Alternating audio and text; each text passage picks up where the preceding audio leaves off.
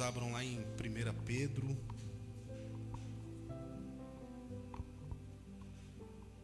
Glória a Deus.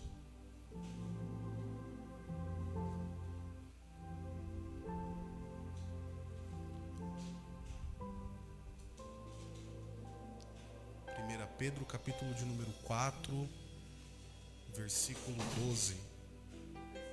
12.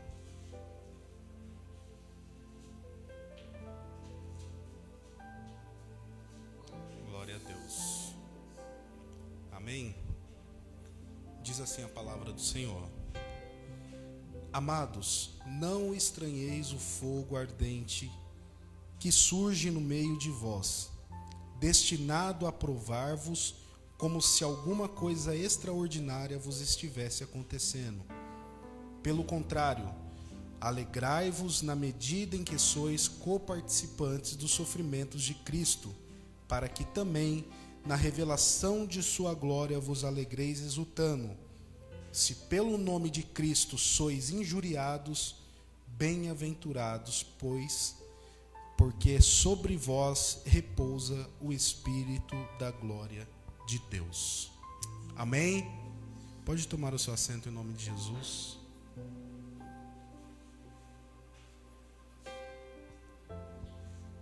Irmãos, eu passei a semana inteira meditando em uma palavra para hoje.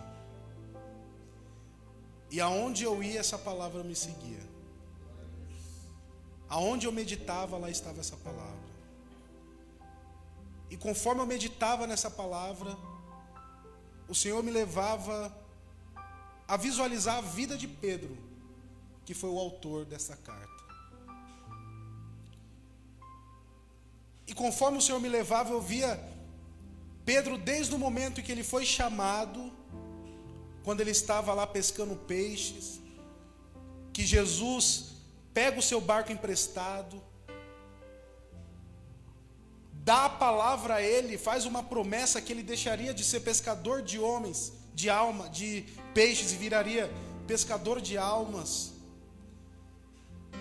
Pedro começando a caminhar com Jesus, crescendo na sua vida espiritual, mas ao mesmo tempo relutando contra as suas vontades. Ao mesmo tempo, muitas vezes deixando o seu velho eu vir à tona. Se nós pararmos para pensar, se nós perguntarmos para cada um qual o momento de Pedro mais faz você refletir, talvez cada um cite um diferente, porque são vários que a Bíblia relata. O chamado de Pedro, Pedro andando sobre as águas porque ele era um homem ousado. Pedro negando Jesus. Pedro cortando a, a orelha do soldado. Um homem a qual Deus escolheu para nos ensinar como é crescer na vida espiritual. Conforme eu li o texto, o Senhor me mostrava Pedro caminhando, crescendo, passando por tudo que nós temos passado hoje. Mas em nenhum momento deixando de acreditar naquele que o chamou. Questionava, mas não deixava de acreditar. Perguntava muitas vezes por quê, não entendia, mas mesmo assim continuava no caminho. E aí eu vejo essa carta que Pedro escreve. Uma carta destinada a um povo que está disperso.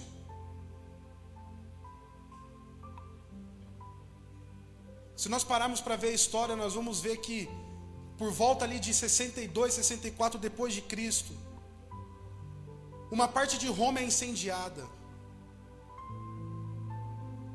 E ali muitos vão colocar a culpa em Nero, falando que ele queria aumentar o seu reinado e por isso ele estava eliminando aquela parte.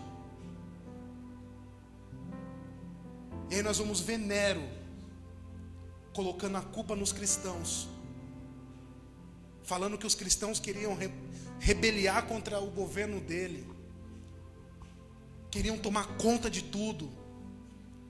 E a partir daí nós vamos ver uma guerra começando. Nós vamos ver os cristãos sendo perseguidos sem ter feito nada, simplesmente pelo fato deles carregarem o nome Jesus acima de todas as coisas, carregando culpa que não era deles, carregando injúrias.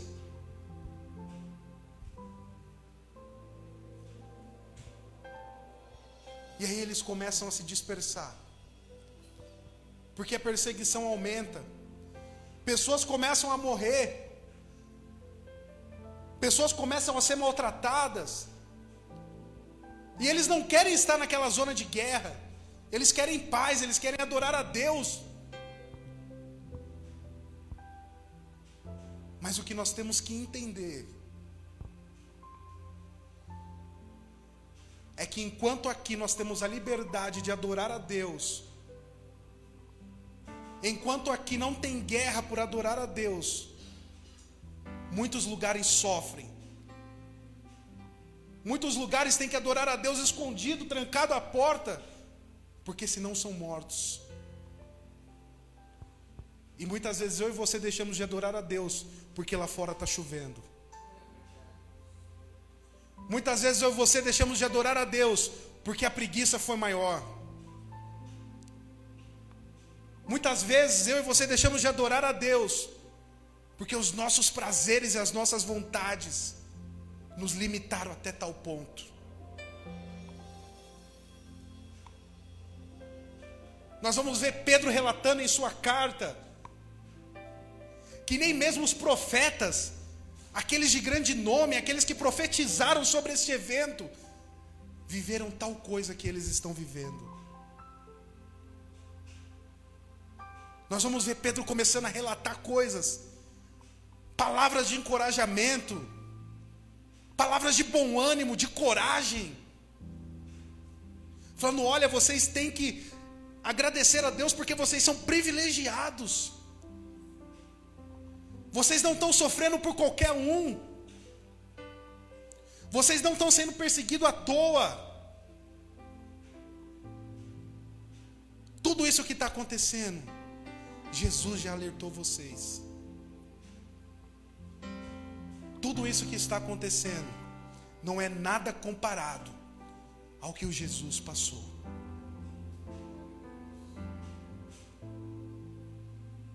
Aquele que é perfeito, aquele que é santo, aquele que não carregou pecado algum, a não ser o meu e o seu, aquele que deixou o seu trono de glória e adoração para vir a esta terra, receber palavras duras, ser negado pelos seus, aqueles que ele veio salvar, viraram as costas para ele. caminharam, pegaram um caminho difícil, doloroso,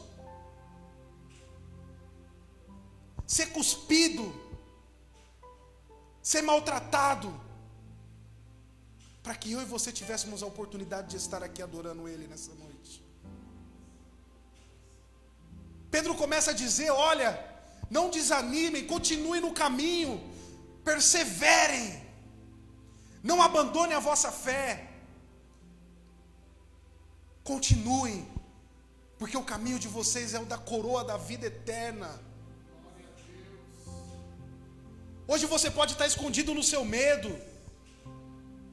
Hoje você pode estar acovardado pela sua dificuldade. Hoje o seu pecado pode fazer você é, injusto. Hoje o seu pecado pode te acusar, falar que você não é capaz. mas ainda não é o fim. Você está no meio do caminho. Ainda há uma coroa da vida te esperando. Ainda há um Cristo de braços abertos para te dizer: ei, você consegue.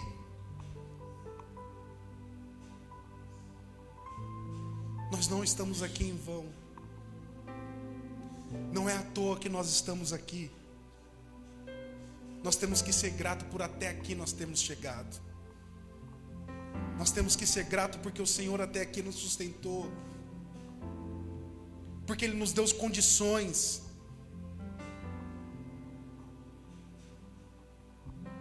Pedro ele começa a relatar: olha, não estranhem o fogo ardente que há entre vós. Por acaso vocês acham que isso é extraordinário? Por acaso você acha que aquilo que você passa é grande coisa? Por acaso você acha que a sua dificuldade vai te limitar no caminho de Deus?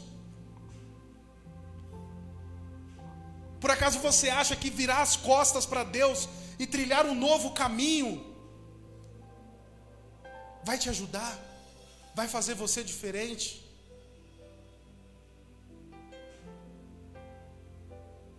Pedro quer passar para aquele povo que tudo o que eles estão passando, ele já enfrentou. Ele começa a dizer para o povo que tudo aquilo que o povo está passando não é por mal, mas é para aproximar o relacionamento deles com Deus. Pare para pensar. Qual foi o momento que mais te levou para perto de Deus? Será que foi o momento que você estava bem, que tudo estava tranquilo, que o mar estava calmo? Será que neste momento eu e você lembramos de Deus?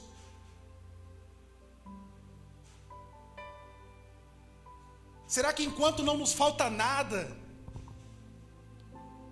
que quando nós temos tudo nós lembramos de Deus? Pedro vai tratar esse povo como um povo forasteiro. Ele vai falar: olha assim, sabe por que vocês são forasteiros? porque vocês não são dessa terra.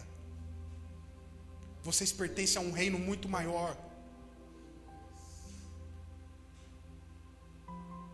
Vocês não têm que se moldar com as coisas deste mundo. Vocês não têm que pegar o caminho mais fácil. Talvez no momento de dificuldade você acha que o melhor caminho é o mais fácil.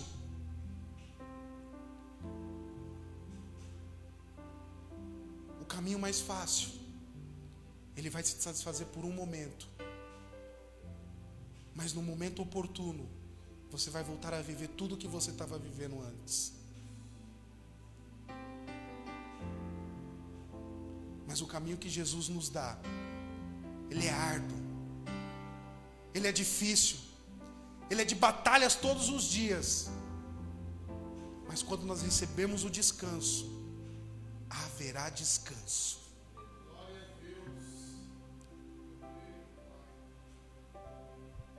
O que o povo está passando é um amadurecimento espiritual.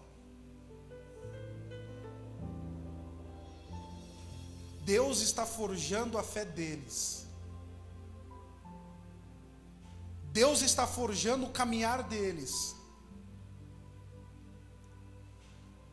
Deus está fazendo eles entender que há um processo.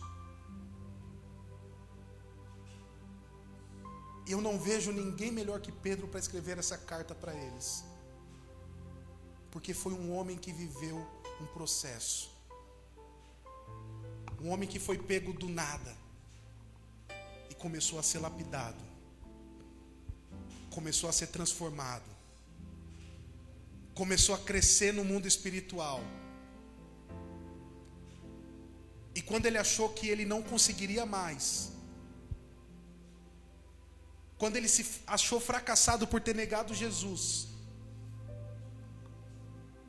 ele viu Jesus andando sobre a areia, indo encontrar, porque o meu e o seu erro pode nos afastar de Deus. mas nunca vai afastar Deus da gente. Nós vamos ver a partir dali Pedro tendo um renovo de vida, Pedro sendo uma nova criatura.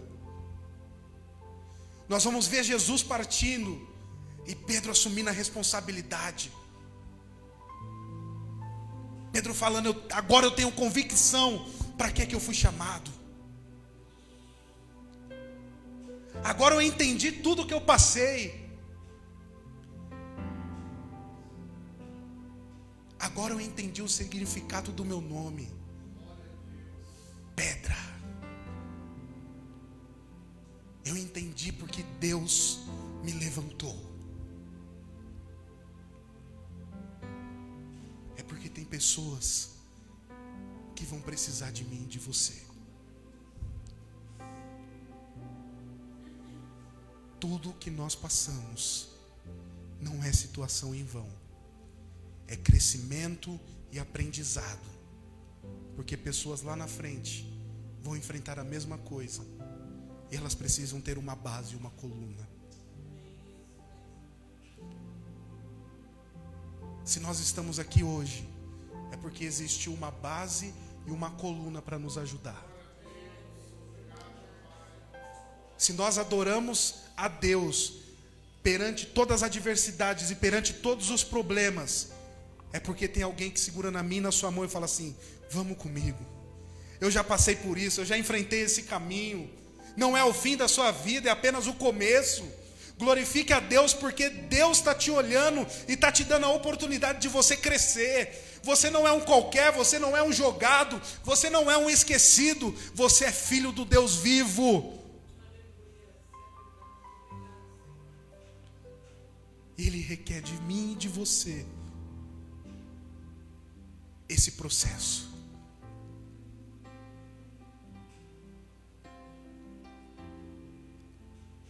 Não estranheis o fogo ardente que há entre vós. Nada que eu e você passe é extraordinário. Quando eu vejo essa parte, eu vejo Deus falando: Nada que vocês passam fugiu do meu controle. Tudo que vocês têm passado, eu estou a par de tudo. Eu já sei o final. Mas é preciso que vocês valorizem um momento. É preciso que eu e você aprenda a valorizar o momento que estamos passando. É o nome de Deus que tem que ser glorificado. Se a situação está difícil, entenda que Deus está nos aproximando dele, porque Ele quer um relacionamento maior comigo e com você. Não abandone Deus pelo seu momento fracassado, porque você pode abandonar Ele, mas você ainda vai ver Jesus andando sobre as águas vindo te buscar. Você vai ver Jesus na beira do mar dizendo: Olha, tem pão e peixe. Eu ainda sei o que sacia sua fome. Se alimente daquilo que Deus te dá. Busque a água que jorra dentro de você a água viva que não cessa. Entenda que tudo que eu e você estamos passando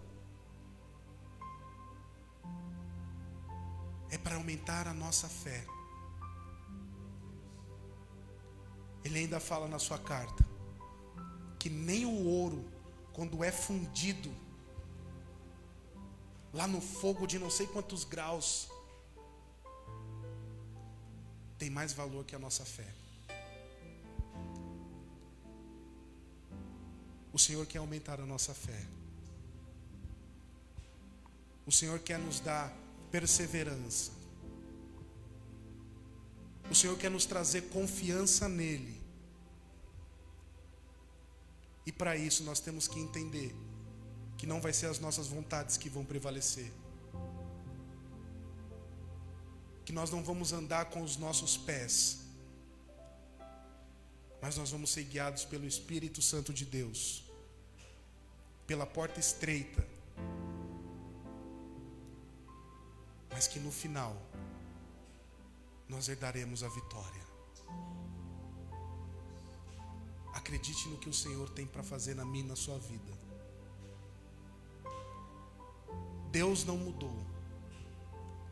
Ele ainda é o mesmo, hoje e eternamente. O que seria de mim, de você,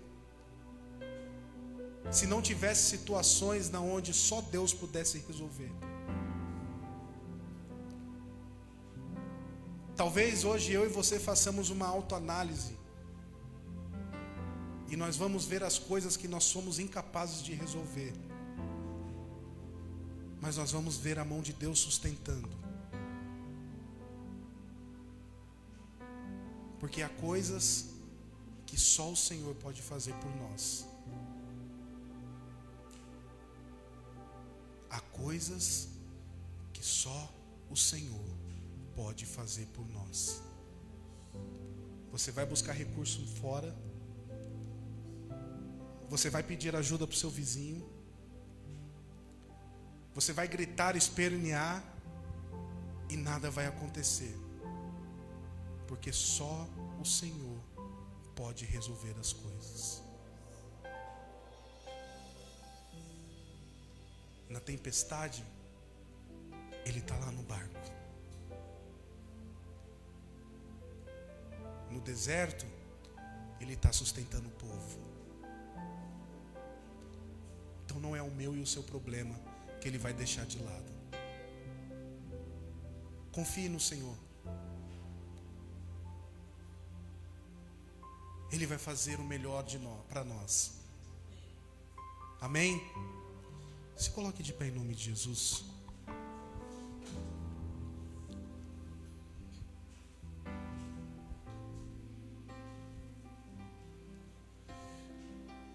Eu sempre costumo dizer: hoje é uma quinta-feira, um culto de cura e libertação. Mas a cura e a libertação do Senhor não se limita apenas na quinta.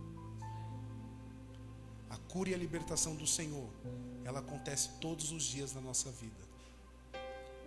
A transformação e o processo são todos os dias da nossa vida. Hoje é apenas um dia que nós viemos entregar o nosso melhor e receber armas novas de Deus. Mas o processo continua todos os dias. Então eu quero que nesse momento você feche seus olhos. Eu quero que neste momento você entenda que você está numa guerra. A guerra não é contra o seu irmão. A guerra não é contra o seu vizinho.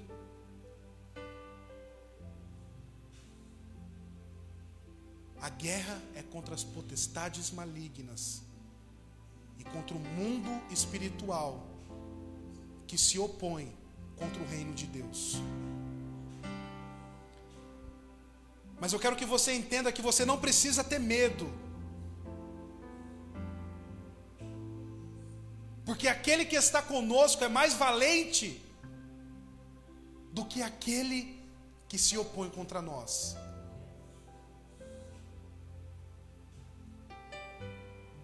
Só o Senhor e você sabe o que você tem enfrentado. Só o Senhor sabe as suas limitações. Só o Senhor sabe na onde você tem pelejado, na onde você tem caído, na onde você tem se tornado fraco. Mas o Senhor nos fala nessa noite. É no momento da sua fraqueza que você vai se tornar forte. É no momento que você achar que tudo acabou, que o chão é o seu lugar, que o fundo do poço é o seu lugar. É nesse momento que as mãos de Deus vão te levantar. E a partir dali você vai começar a viver algo novo com Deus. Os irmãos de Jacó jogaram ele lá no fundo do poço.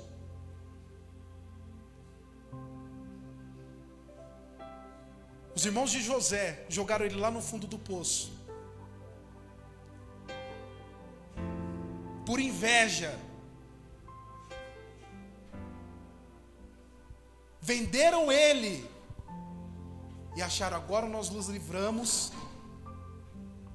daquele que é o nosso maior empecilho.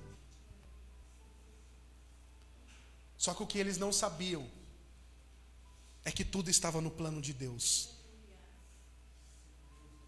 O que eles não sabiam é que o que eles achavam que era um fracasso era apenas o começo do caminho que ia findar o propósito daquele jovem. O que acontece na Bíblia não é diferente de mim e de você. Aquilo que aconteceu na Bíblia é real ainda hoje. Os milagres que Deus fez lá na Bíblia ainda é feito hoje. As curas, a libertação que Jesus fez ainda é feito hoje. Mas por que nós não vemos? Porque é só quem crê. Quem crê receberá de Deus o melhor dessa terra. Talvez muitos vão olhar para você e vão falar: Mas você é crente e a sua situação nunca muda. Você é crente e continua andando a pé. Você é crente e nunca é curado. O que eles não entendem é que nós somos forasteiros. Nós estamos na terra, mas nós pertencemos ao céu. Aquilo que você passa, o seu sofrimento, a sua dor, a sua angústia, a sua tristeza, nada é comparado com a glória que o Senhor tem para mim e para a sua vida. Então, neste momento, você vai orar ao Senhor com a convicção daquilo que você espera, você irá receber. Com a convicção de que o seu maior medo, o seu maior pesadelo vai deixar de existir e você vai criar coragem para enfrentar as suas dificuldades. Nós vamos orar para que o Senhor opere os milagres e as suas maravilhas no nosso meio, para que haja testemunhos vivos do que Deus faz em nós e através de nós. Amém. Glorioso Deus e eterno Pai. Neste momento, Senhor, nós queremos render a nossa gratidão a Ti, pela oportunidade de podermos estar aqui louvando e engrandecendo o Teu nome, pela oportunidade de podermos render o nosso melhor a Ti, Senhor, pela oportunidade de podermos falar do Teu nome livremente e abertamente, Pai.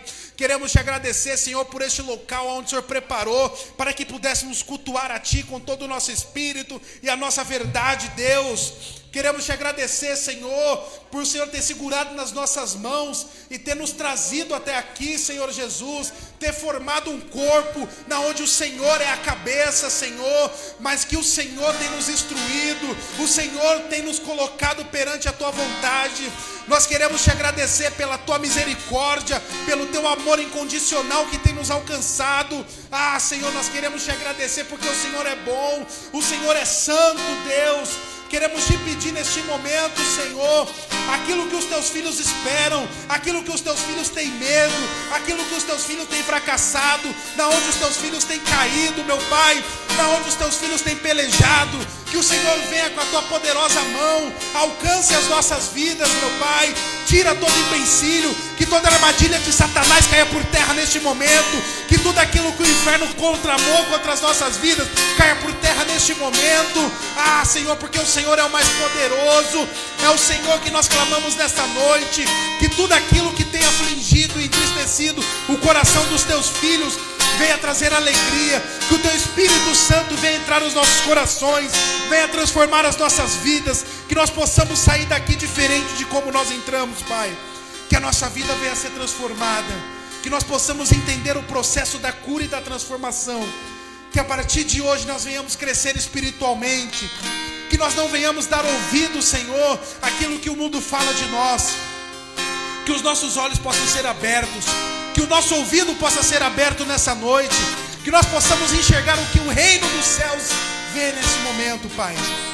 Abençoa os teus filhos, Senhor. De mim eu nada tenho, mas é do Senhor que eles esperam, Pai. Ah, Senhor.